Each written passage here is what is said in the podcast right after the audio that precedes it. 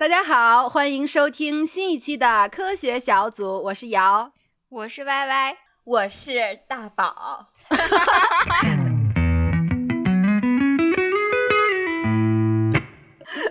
我现在百感交集，百感交集。我先抛出一个小的问题吧，就是首先听友朋友们，大家都知道，就是我们最近无缘无故的拖更了。然后呢？其实听友朋友们也没人说这事儿，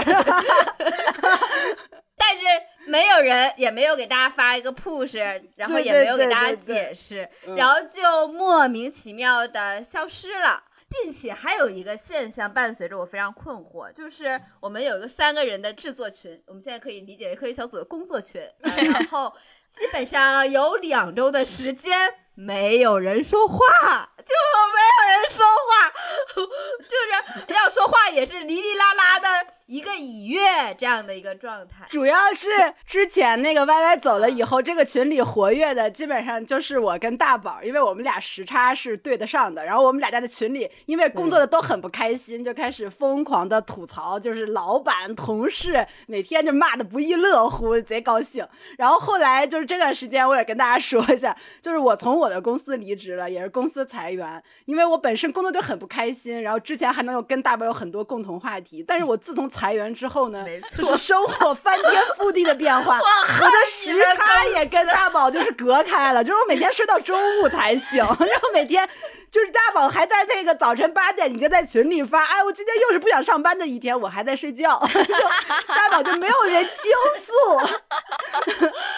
真的，你知道吗？我最近你知道吗？我有一种怨气没有办法宣泄的感觉，我后来我就实在不行了，我每天就跟美美我就说，咱俩必须走两圈分析一下。我说，你说我这个问题是什么？美美说，因为我有旺盛的倾诉欲，我最起码以前我疯狂输出，还会有人回个。啊，我也是之类的。现在就是，就是我们科学小组这个群的氛围，就是讨论这些小小职场话题已经不合时宜了。就是大家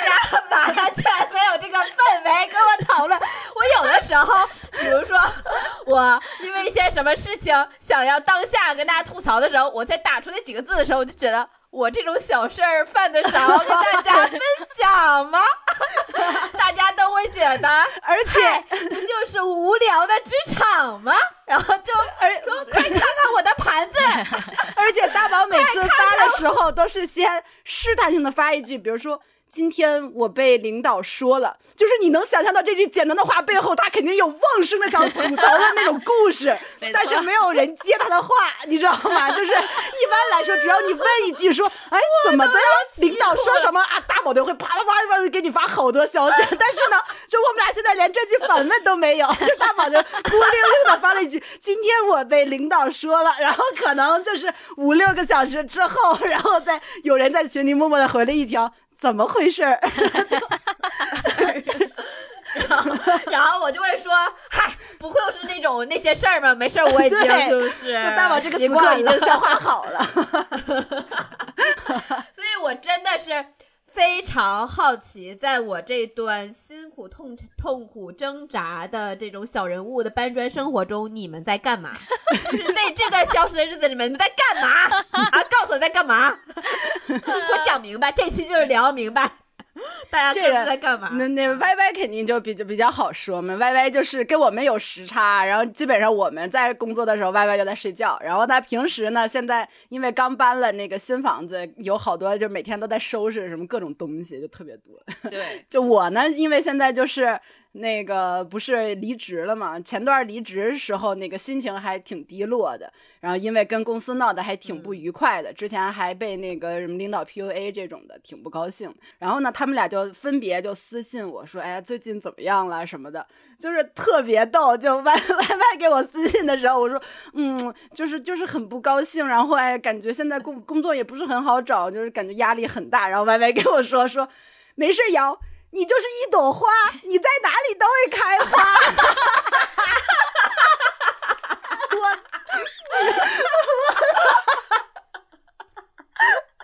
我当时听了就地铁大爷脸，就感觉我跟他就是好像隔了次元，你知道。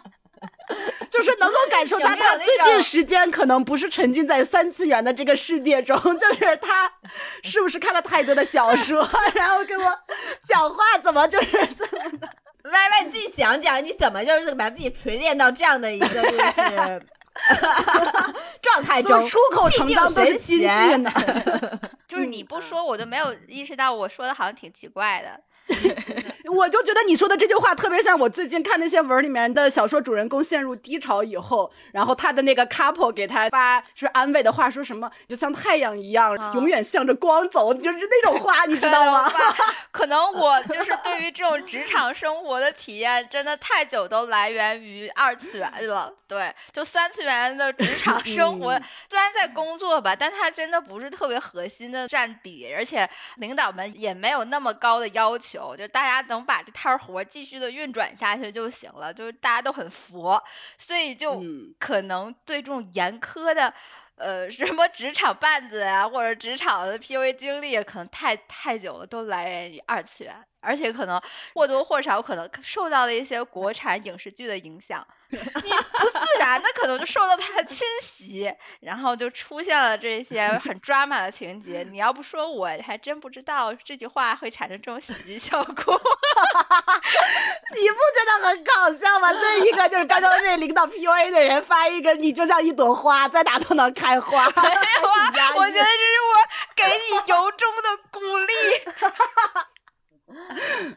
对，但是，但是我真的是要说一下，就是因为瑶她出这个事情，对我来说，我一下很共情嘛，我就想，完了，我们又被这个社会碾压了，而且瑶还是那种特别追求正义感的，一定是通过这个事情感受到了很多不忿什么的，他特意翘班去探望了一下瑶，因为他已经好久不在群里说话了，那个时候，然后说瑶在吗？在干什么？然后他给我发张照片，在健身，在运动。不是，主要是我跟大宝有一次，就是我在离职之后，还是被职场的这些东西烦扰的这个阶段。然后大宝有一次跟我，我们俩围绕这个职场生活聊了半天，最后的结论是啥？最后结论就是我们俩就不适合职场这个生活。就是以后我们俩再往职场走，也不可能是说走什么什么当领导啊这条路。就是我们俩就是，哎，这么一说，突然就给我点醒了，你知道吗？我就觉得我根本人生就不在这儿啊！你这这不是这好事儿吗？我就开始就是完全把职场这件事抛到脑后，我就觉得这就不是我的生活，这就每天就是开始玩儿，就是开始想我，哎，我怎么样能过得快乐？然后大宝这个时候就开始还每天跟我讲说孤独职场的，对。痛苦，然后我就已经不能共情了，你知道吗？对，那大宝说说吧。你们大宝就是现在其实应该是我们三个里面生活还在水深火热里面挣扎的一个人。你说说你最近的那个烦恼。我最近其实就是我的这份无语宣泄，是因为我比如说今年我上半年也是经历了一场那个裁员嘛，然后我就认清了自己，我说我抗压能力极差。然后我志不在工作，我的梦想是成为一个就是说快乐女孩，然后所以我才选择了现在这份工作。但是好巧不巧就赶上了，就是我换了一个特别强势的一个特别卷的领导，然后他呢。就每天每周都在卷我，而且还是很细致卷到说你周报写的少啊，工作没效果呀，然后甚至还会就是一着急起来说你怎么这么蠢啊！就关键他还跟我越很多级，你知道吗？就是那种工作里面带来的很很疲惫的那种感觉，他又稍微有点卷土重来了。但是我这个事情呢，因为我已经有了前车之鉴了，就是我一直都是只要它发生了之后，我就当下提醒自己。就是我在被 PUA，但就真的还是很难受，就还是很需要，就是当下如果发生这个事儿，立刻就骂，然后有人跟我对骂，就是 讲这是个怎么回事？对，所以我感觉我最近其实状态是属于是还是稍微有点紧绷了，因为我之前一松快的时候，其实还是人挺快乐的，就是一快乐就阳光满满的，特别有活力。然后我现在就有点变得稍微都甚至有点社恐了啊，就是我都不太愿意认识人。然后我也不太愿意去跟人打招呼，不太愿意说话，我就觉得很紧绷，因为我会觉得我在工作，万一打完招呼之后，其实这个事儿也谈不成，然后我这个也耽误了我这周的就是周报中的进度，就会有这种心情。但其实我本意不是这样的人的，我应该是很享受就是跟人接触中产生的快乐的，所以我这期就是说上跟两位前辈了，就是说交流学习一下，就是说。哎，我跟你说，我是唯一一个为了着急就是召唤大家，因为我感觉如果我们不录科学小组这个不开个头录这节目，我觉得你们俩可能会人间失踪大概半年左右，可能都不会有人跟我去。然后我都变得就是卷自己，我都开始赶快把大纲写完，赶快提醒大家，我今天早早就开始等待录节目，然后我还尤其还怕大家忘，然后我下午我就开始九点的时候，大宝在群里发那个 期待录节目，完了群群里十一点了，我醒了，回了一句好的，然后然后我我我看那个 Y Y 还说那个今天在有朋友相聚的时候，我还在提醒他，我就过一会儿还说说意思还要录节目什么的。就是我感觉我现在需要去聊聊天，去聊一聊现在生活稍微有紧绷的部分，并且就跟你们讨教一下怎么让让自己松弛下来。你们是怎么做到的？这就是其实想聊这期播客的初衷吧，和我的初心 啊。其实真的该需要聊天了。其实那个你说到我们这期的一个核心的主题，就是松弛感这个这个话题。这个话题其实，嗯，最近应该也是挺火的。然后好多相关的这些综艺里面都有提到这个话题。就是这个松弛感为啥会引起这么大讨论？其实它源于一个大 V 发一个微博，他就是说他在机场目睹了一家人本来是要集体出去旅行，然后呢，因为小孩的一个手续什么他无法登机，所以妈妈当下就决定陪孩子留下来了。然后其他人也二话不说也没管，说那我们就继续玩。然后剩下的人一家。人就登机了，结果登机以后呢，就所有的托运行李都是记在了这个妈妈的名字下，所以说妈妈没有登机，她所有的行李都被拖下了飞机，没有运走。就是这大威当时在旁边听着的时候，他就已经头就开始头皮发麻，说怎么办？就开始这种焦躁的感觉。但是这一家人非常非常淡定，只是通了个电话，告诉那个妈妈联系她，说到时候把行李再给运过来。然后撂了电话呢，一家人还继续讨论说，哎，那我们一会儿应该怎么玩？呃，去那个订那个酒店，然后怎么怎么样？要不要下飞机先买点东西？就是，就直接把这个事儿就像翻篇儿了一样，但是那个大 V 却感觉他自己代入了，然后他就觉得哇，为什么他们能这么平静？要是我的话，我此时此刻我可能就焦躁到不行，我可能会非常愤怒，甚至就是不论是生别人的气还是生自己的气，就是那股火儿可能都会上来。所以他就由此非常感慨说，这家人的松弛感真是在这个当下难能可贵啊。是这样，瑶不知道，没看新闻，没有，真的吗？没有，不知道。最近都不你就说你有多松弛，完全不被任何信 息。我现在是彻底是宅，对，就就完全沉浸在自己喜欢的那个世世界中。就我其实有有接触到类似的那个事儿，我就是无数次的体会到，尤其是出去旅行的那种时候。我特别烦，就是走错路这件事情。就是有时候，比如说我们看，就是定了一个那个地点，然后我们想要说，就找这个东西。如果我发现我中最中间，比如说我走错了一公里，我就特别烦，我就觉得我浪费时间。然后这一公里，我就哎呀，我我就就去晚了，怎么样？我其实就就很烦这件事。但后来我有一次，就是跟另外一个朋友他们一起去，然后我就发现，哎。人家就是都是走错了也挺高兴的，说哎呀我们走错了，大家就觉得还挺有意思的，完了回头再去找，就就就，我就发现人家的这种心态跟我真是不一样，就可能就是我们太多的那种目的性了，就是你你特别想达成一个目标，然后如果你没有达成这个目标的话，你就觉得中间的这些东西可能就是浪费浪费了你的时间啊，这种。目的性太强啊，还是嗯，是的，是，但是有的时候是来源于那种。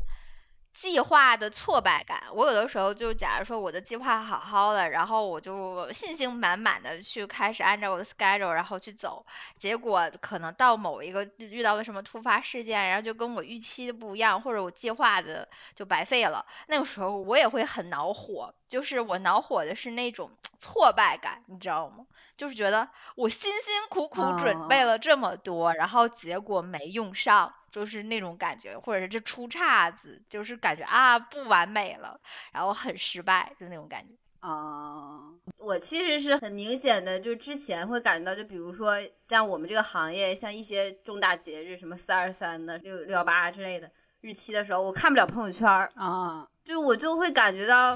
就我有被卷到，就是我假如说看到好多谁又发了什么活动啊，然后谁做的什么事情又特别好。然后我小的时候的时候的心情是向往，就会觉得我迟早也会成为这样的人，然后也能做出特别特别多优秀的作品，然后也能说做出好多刷屏的事情，就是这种心情，然后所以就一直想去好的环境，然后慢慢随着你这个长大吧，你就发现你其实实现不了，然后实现不了吧，然后还有可能老被提溜，然后我就得有一阵儿特别不喜欢看。我就开始一到这种时候，我就会开始屏蔽朋友圈，或者是怎么样，就是看不了，就觉得容易。就刚才还是呢，就刚才本来我在享受着咱们这个小假期，然后我就看到一个，就是我现在公司有个同事，他在假期里边发了一个什么样的那个广告，然后怎么样的，然后一看那个阅读量还很高，我就想完了，我这我这上班肯定又得被领导说，你看人家都做了，我怎么又没做？然后我们领导特别喜欢这样，然后我现在就被迫着还也要去比较，我就会觉得，哎呀。瞬间那一刻就好像又有点紧绷了，然后就赶快就接了点热水，告诉自己没事儿没事儿没事儿，省到 明天的烦恼明天再解决。但当下下意识还是不高兴的，就会觉得哎呀，就被提醒了一下，我是在上班的场景里，或者说我是在一个竞赛的这样的场景。嗯，明白。哎呀，这个这个这个这个事儿真的是。一说起来就是都是痛苦的回忆，所以其实我觉得我们可以讨论讨论，就是说，嗯，因为松弛感它其实对应的就是你一个之前不松弛的那种状态嘛，怎么样从一个之前你觉得很紧绷、很不松弛的一个状态，然后通过怎么样的一个调整，能够达到一个自己感觉相对比较松弛的一个状。就大宝，我想先确认一下，你觉得现在你的状态算是松弛吗？还是没有松弛，是吧？我现在假期肯定是松弛。我那天还在跟其他人物讨论，我就说，我只要其实到了下班时间，就是出了那个下班的门我立刻就好，就完全什么事情都不想了。就比如说这个事儿，就取决于我下班时间早和晚，就是所以我必须找一份就是早下班的工作。你别管上班的时候多么的糟心，但是下班那一个瞬间，然后立刻就好了。因为我回到家之后，我的这个。就是拎得清了，我就觉得那个事情跟我没关系了。我也不是那种随时下班时间还会随叫随到的人，因为我之前没有被另外一个领导就反复的第一溜说你不行嘛。那个时候我自己的状态是觉得我很行的，所以当有领导在周末时间或者是下班时间给你发不合理的那个话，要跟你讨论工作的时候，我当时状态是很拎得清的。我就想。你谁呀你啊？就这么这么点钱，就跟我说这些话，你不觉得越界吗？然后就越界 然后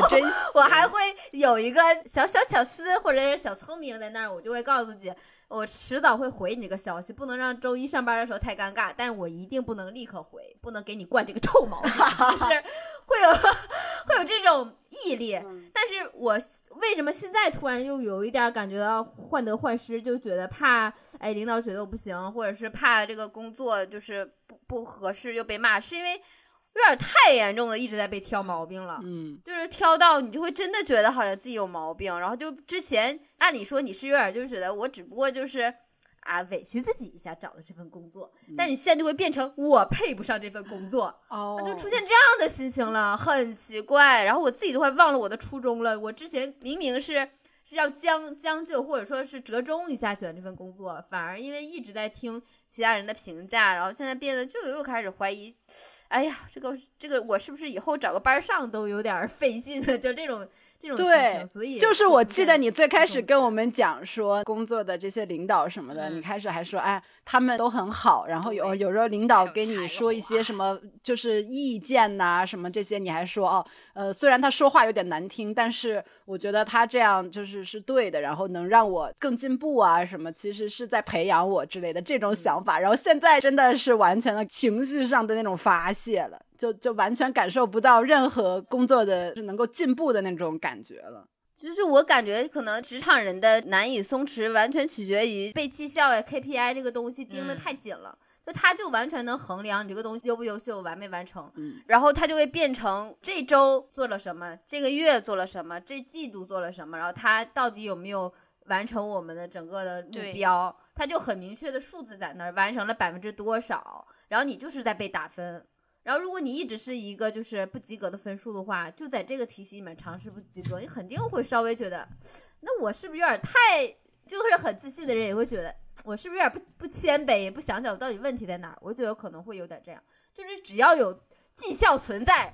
就是职场人就很难松弛。假如我现在有朋友在找工作的话，我都会跟大家说，我说他那个考核的指标绩效是什么，千万别背一些什么很重的销售任务，或者不会要背一些就是回款目标什么的，就特别想转换我的职场路线，想干行政，你知道吗？就是想干一些你只要努力搞花活，然后就可以安心下班的这种工作，就不会被衡量到你这个东西做完了之后，你到底挣了多少钱，你这个东西转化到底好不好。假如说整个公司大家都在欣欣向荣，那你这个东西锦上添花，然后大家会夸你棒棒棒。但假如这公司目前就是需要力挽狂澜，做一些有用的事情，然后你就做不到，那就是公司就会给压力，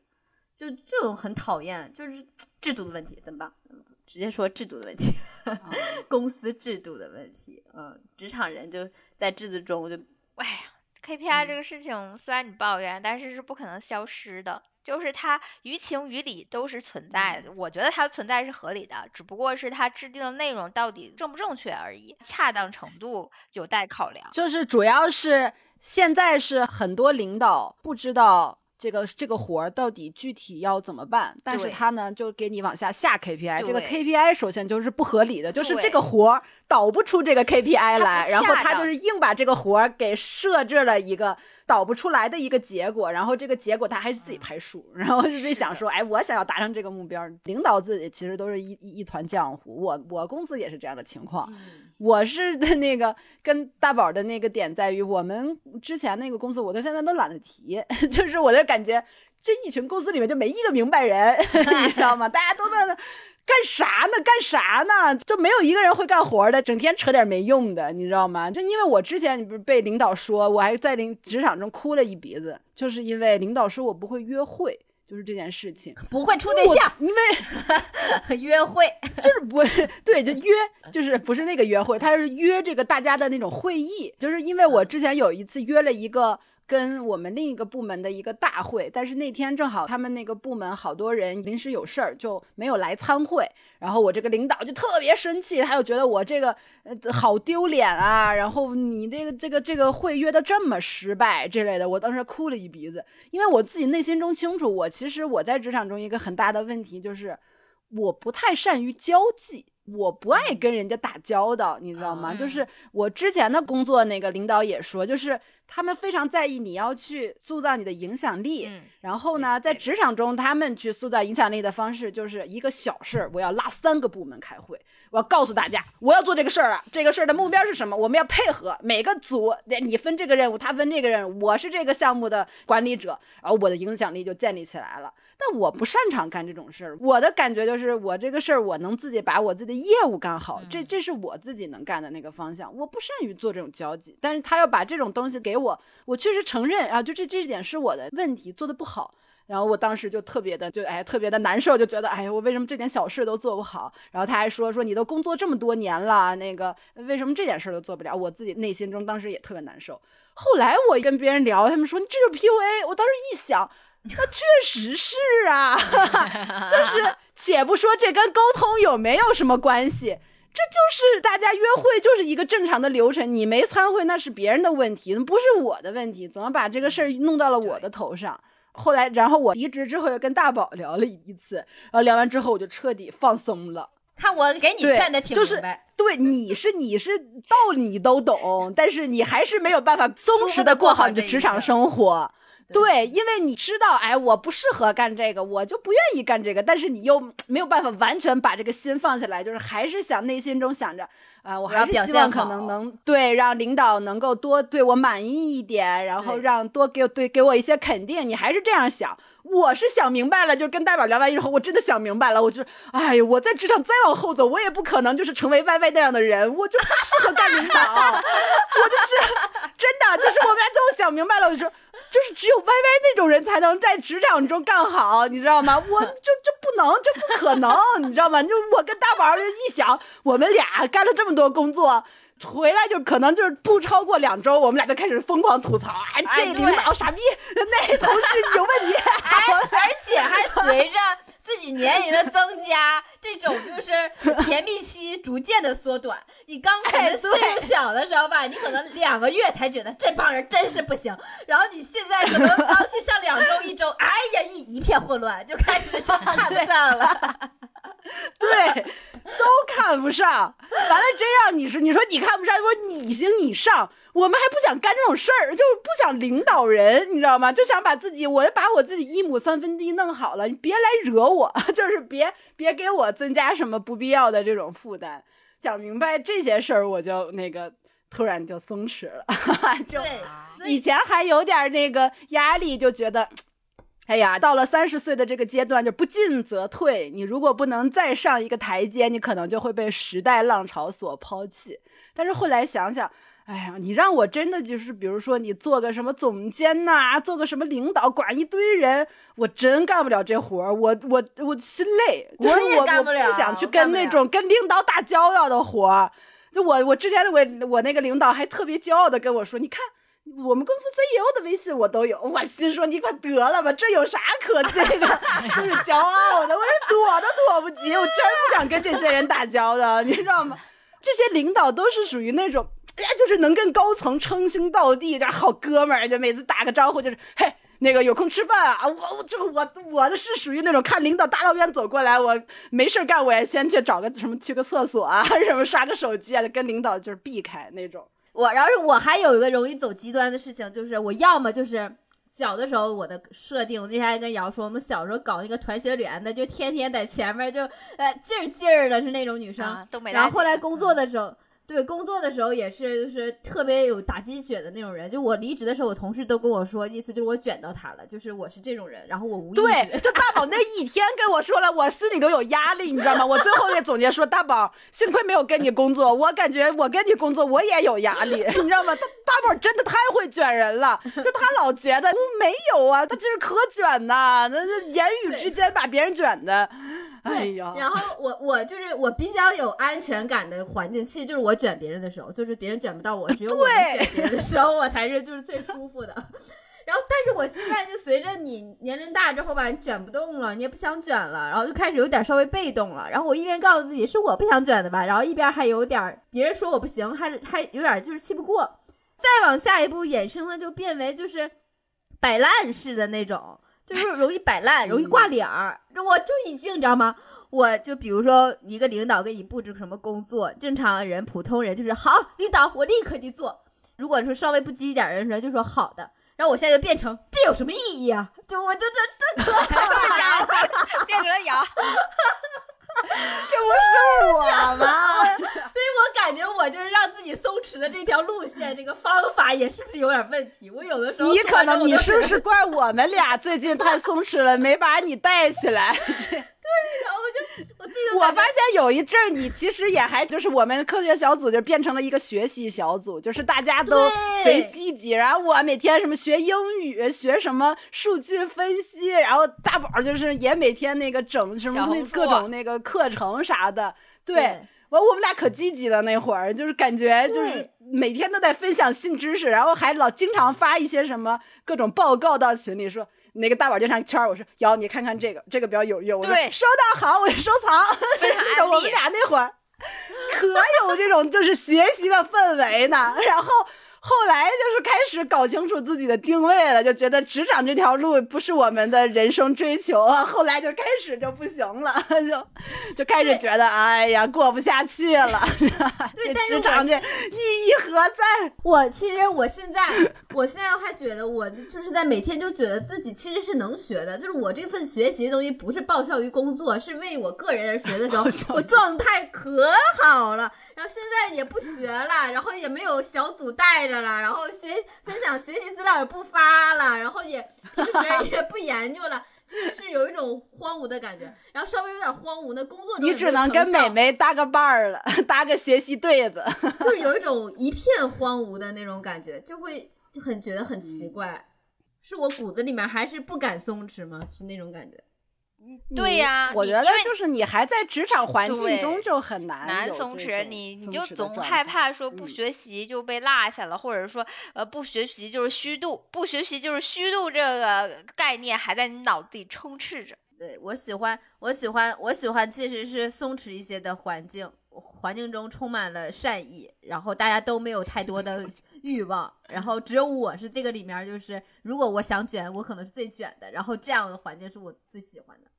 对呀，你就老整这种卷别人，然后自己老那个一自己稍微有点压力的时候，就自己就不行了。对，卷不动了。我那个那天大宝去我家，完了我正好有接了一个小私活什么的。我大宝那通卷我呀！我这个，我本来这个事儿，你这私活这种事儿，就都是刚开始聊，就不一定有。你就聊一聊，大家看一看行不行？不行就就就就算了。哇，大宝那一通，要是你现在赶紧给我弄。然后那个我，然后就赶紧说，跟歪歪说，我们必须要开会了。姚太那个已经谈上什么什么合作了。我就说，哎呀，你给我闭嘴吧！也是对从有一个很高的期待，然后所以才会有这样的言。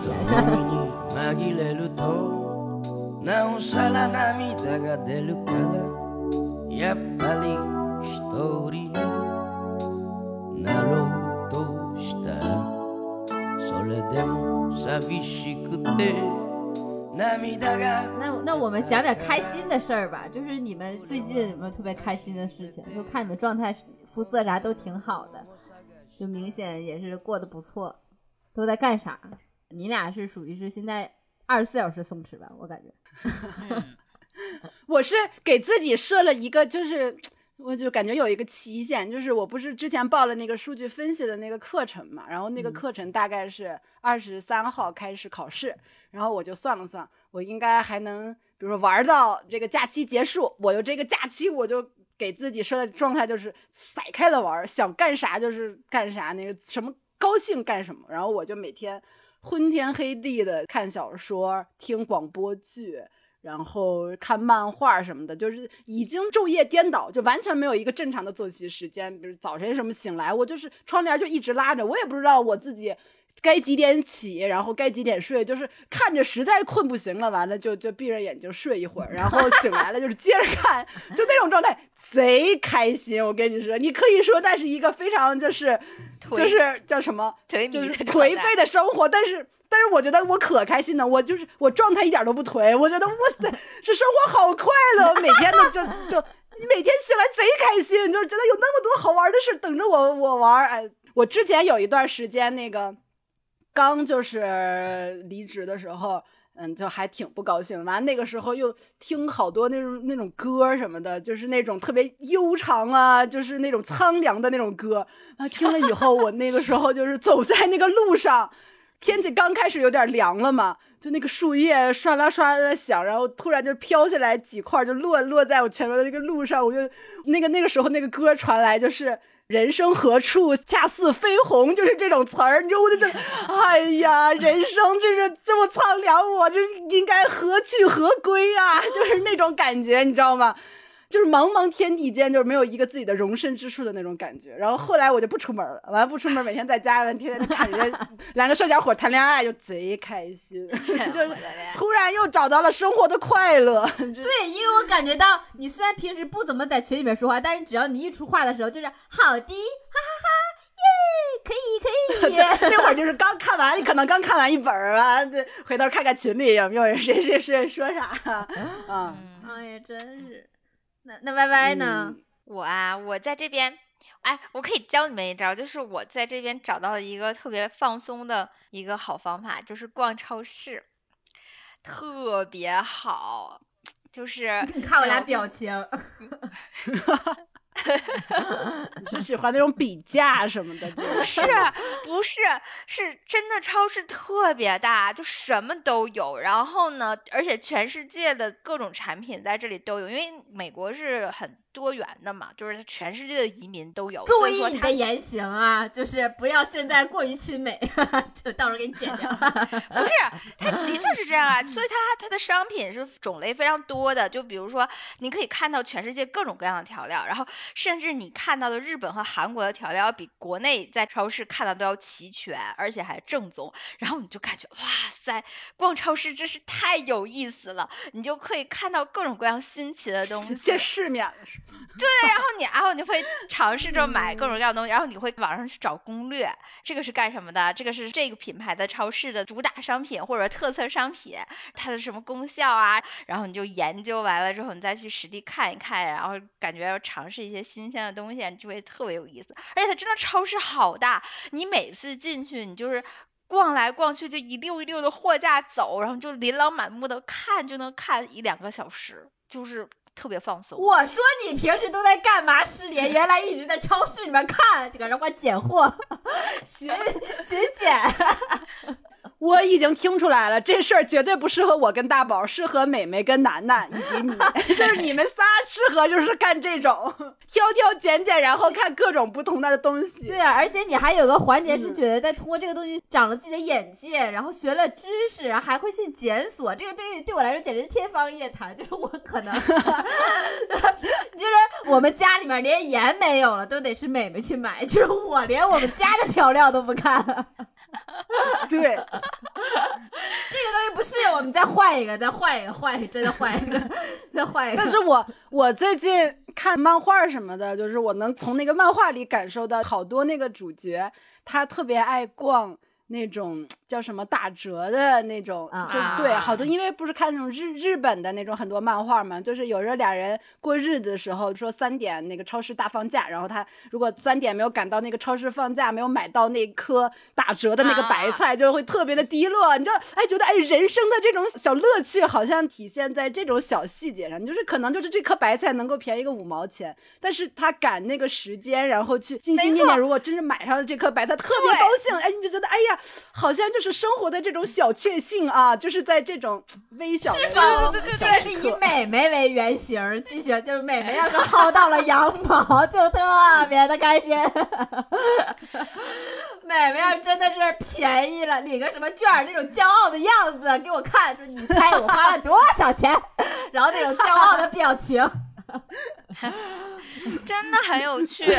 而且这边就是属于不像国内那么方便嘛，就是它的超市都离得很远，就你必须要开车去，然后可能近的都得要十分钟，远的可能就要二十分钟。然后有一天我我们就突然，因为那当天以为车出现了什么问题啊，就是停在了一个每次都会路过的一个超市的停车场，然后检查车，发现没什么事儿，就顺便去逛一逛。因为那个超市上的标题写的就是有一个叫 bargain，就是说打折的意思，你知道吧？然后我们现在就去看一看，哇，然后就感觉像发现了新大陆一样，里面真的同款商品要比比其他超市便宜好多，而且离我们家就五分钟的车，我我当时就真的超级开心，你知道吗？而且里面东西还蛮你下回遇到这种事儿，你遇到这种事儿，能不能立刻分享出来，告诉美美，让美美也共情一下你的快乐，好吗？美美简直是由衷的为你而庆祝，我呜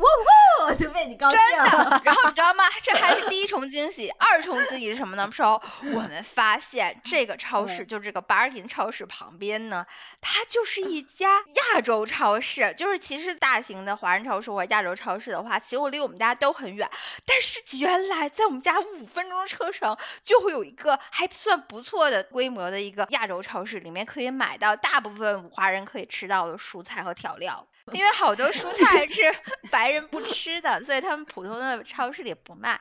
其实歪歪说的这个东西和那个就是最近大家在解读松弛感这块有一个地方特别像，就是在那些微小的瞬间里面感觉到幸福。我有做功课，你看我是本群就是最紧绷的人，就是就是当时是李雪琴在综艺里面他说的，他说他对浪漫的定义是性之所起。就是乘兴而至，兴乘兴而归，就是没有看到日出又会怎么样呢？他觉得非常浪漫，他这些事情对他来说就整体非常浪漫，就是他并不能换取任何的贡献值，但是他觉得很美好。其实就是他们聊起浪漫的时候，他们可能去看日出，但没看着，但是这个过程就让他感到很浪漫。我觉得 Y Y 就是属于是那个心态，就是他就是哎，我就在这儿刚刚好停下来看到了一个打折店，一进去哇哦，没准刚刚好，他就有这种过程的享受。然后他就能去享受这个突然给他自己带来的那种幸福的感觉，就挺，我觉得你其实整个心态上面就赢了。然后我今天还特意还看了一下 Y Y 他做的饭，我就想，我怎么就没有办法想到没事就买一些没吃过的蔬菜回来给自己做呢？我就就很多蔬菜都是 Y Y 第一次给我做的，知道吗？就是当时 他他他在我们家有一阵儿住了一阵儿，然后。然后就是还给我和美美做了好多我们都没吃过的蔬菜，然后他，然后后来我还为了纪念 Y Y 买了尝试了一下，就是比如说豌豆苗还是第一次自己在家做，什么莴笋我都是自己做，就很奇怪。就我之前是没有特别认真的去说通过做饭呀什么的让自己感觉到开心的，就没有这个精力，有点儿。对我，我觉得我们可能就是我们之前聊过，就是感觉每个人都有一个那个钟表，然后就感觉你到了这个时间你要干什么事儿。然后比如说我之前就是有一种感觉，就是我到了这个时间，可能嗯，就是我的工作要达到一个什么样的收入。那然后呢，比如说周围家里人就会觉得，像我妈就经常会说啊，你这个年纪就是结婚生孩子，然后你没有就就很焦虑啥的。就是我后来。自己就是有一种想开的感觉，就觉得人生这么长，就是为啥要把就是你所有的这些东西都集中在前二十年、前三十年完成呢？就是感觉这个压力好像都在于说你二三十岁的时候你要事业上有所成就，然后呢你家庭也要开始有一个稳定的基础了。如果你这个时候没达到，好像你后半辈子你就要过一个凄惨的生活了。就我现在的感觉就是。哎，也其实也不见得，人生怎么样，后面日子还那么长。我之前前公司的同事，他还比我大个四五岁吧，嗯，然后他其实干的也是，就是还是那种非常业务层面的这些工作。就以前我总会觉得说，哎，到了四十岁，总得成为一个小小部门领导吧，然后总得你的职级你得达到什么部门什么总监或者是什么一个 leader 的这种状态吧。如果没有，你就感觉你不可能一辈子我都给别人打工做这些事儿啊，就好像就不行。现在就想想，你说为啥不行呢？你为啥总所有人都要去当领导呢？你不愿意当领导，就你非要为啥非要给自己逼到那个状态呢？比如说我职场干的不顺利，那我也许找找其他的可能，我可能做做兼职什么的，有什么什么其他的可能性，就也许都能走出来，就不一定是非给自己好像说我这个事儿。干不成了，我后面就完蛋了，就会被别人抛下来的那种感觉。是，就这种，就是能把自己的那个视野想想啊，人生这么长，你还有这么多机会，能能看开了，就就就感觉这个状态一下就放松了。我觉得这点倒是真挺鼓励到我的，就是而且每次当到你们在说这个观点的时候，我就会就开始畅想，就觉得哎，大家都这么勇敢，然后人生的时间轴拉的那么长，我们有什么好拘泥在眼下？就觉得眼前这些小的事情就没有。那么多可值得操心的。风起柳朝沙扬大唐，松枝一卷云和月。明镜亮镜清明雨，风起柳朝沙扬大唐。但是我最近其实还有一个变化，就是我以前的确是挺鸡血的，就包括我一直刚工作之后，我就特别喜欢一线，然后假如说不小心沦落到二线、三线了，可能能哭个鼻子，然后闹半天，然后就是跟下面发生很大斗争嘛。然后这两年就是可能因为我们哪儿都去不了，再加上一线工作压力大，然后我看到，假如老家或者说是在二三线城市。他们就是房子很大，生活很安逸的时候，我看着我很羡慕，你知道吗？就是我觉得也挺好。因为我们其实，在很努力的，其实就是在长视野嘛。但长完视野，就或者是看过一些东西之后，真正能让自己开心的，就还是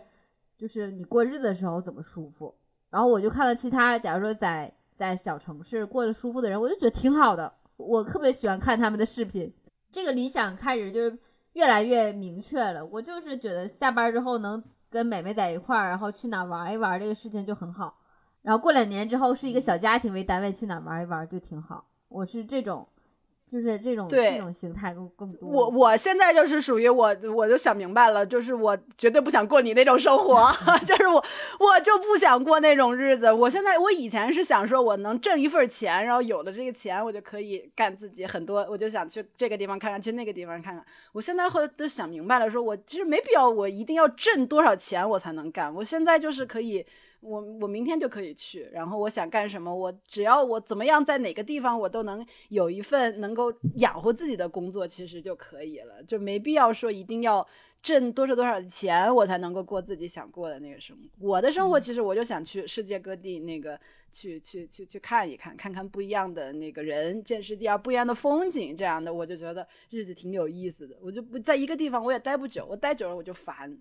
我我突然想到，就是我跟你们不一样的地方，是我适应能力特别强，就是我在哪儿都待着都可以，就我都觉得挺好。就是我在呃国内的时候，我不论是回老家还是在北京，我都觉得待特别舒服。然后我来了国外的话，我也就感觉我适应非常快。感觉都没有什么过度的那种感觉，就就就 OK。反过来想想，可能就是是因为我有一个习惯，就是我特别愿意去发现和认可那些优点，每个地方的优点，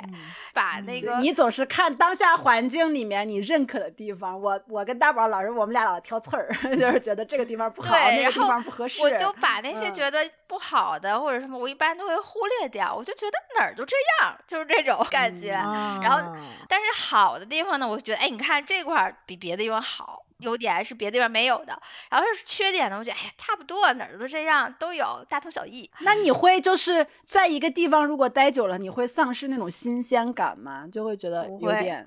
每天都一样，不会觉得还觉得挺有意思，是吧？啊，对啊，因为你每天做的事情不一样啊，你每天接触的东西都不一样。就我也是属于户外和室内都可以那种。我要宅的话，我也可以很宅。但你要说走吧，咱们带你出去玩啊，我 OK，那也行啊，去爬山就是也都行，就是这种。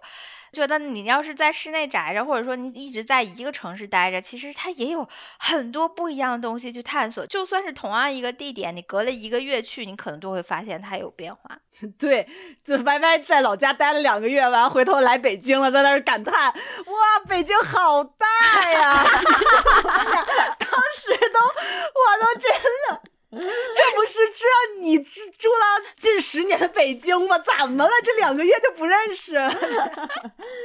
对，而且他回家也是瞬间的融入到当地的风土民情之中。就是我每次回家的时候，我都会跟我爸妈抱怨，我说：“哎呀，这老家我真回不了，待两天就觉得太小了，或者怎么样的，就是就会跟他们抱怨嘛。”但 Y Y 不是。哎，就我今天去摘黄花菜了，给你们看看。我今天早上五 点就出发，融入当地的环境，完了给自己整了一个，就是周围阿姨们戴的那种，就是看只露出一个眼睛的遮阳帽。对，那口罩特好。对我，我也我也发现了，我特我有一个不好的事情，就是容易抱怨，特别容易挑刺儿。嗯，这个东西，但是我其实我尖锐的地方就在这点抱怨了。我要是连刺儿都不挑，我真的是就是容易成为一个软柿子。就是这可能是我 最后保护自己的一根刺儿吧。就，嗯，对，但是这也是我松弛感的由来。你很快的融入进去，适应很快，你就没有那么大压力。你在一个新环境，如果你一直总觉得很别扭、很难受，其实你还是很容易焦躁和紧张的。真松弛，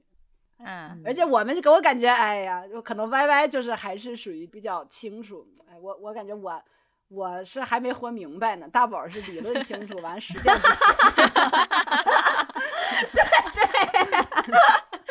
对对。就是何德何能能整一期完了？本来想整个松弛感来给大家一些建议和意见，后来发现越聊自己越糊涂，给自己聊紧张了。我们都不具有普普适性，对对，我不知道是因为最近大环境可能就是很差，然后大家各自的生活其实都。我觉得我们三个只是芸芸众生中的一一些小代表，然后歪歪可能还不能代表，就是那些紧绷的，就是个体。对对，Y Y 是那个不是不，他的那个松弛感不代不具有代表性，就是不处在那个这种焦虑的环境下的一个人。对 对对，就我我们俩可能还能够感受到最近这种大环境的焦虑啊什么的。现在的趋势是我们这个年纪，现在目前在说，其实都在倡导对方松弛，对吧？我们现在其实都是在呼吁说可以再松弛一点。那我们现在就带着这样的价值观，就希望每个人都能够。越来越松，怎么还？我们就是还有一种就是卷不动别人了，完了就开始说你给我松弛一点，我当那个举起手，其他人所有人都躺平，怎么样？就，然后也是希望自己下个阶段也是越来越开心吧，是吧？就是万事落到开心中总是没有错的。对。行，好，那我们这期的这个节目就到录到这里吧。好，那我们就希望大家都能有一个松弛快乐的心情。那我们就下期再见啦，拜拜。拜。春有百花，秋有月，夏有凉风，冬有雪。若无闲事挂心头，便是人间好时节。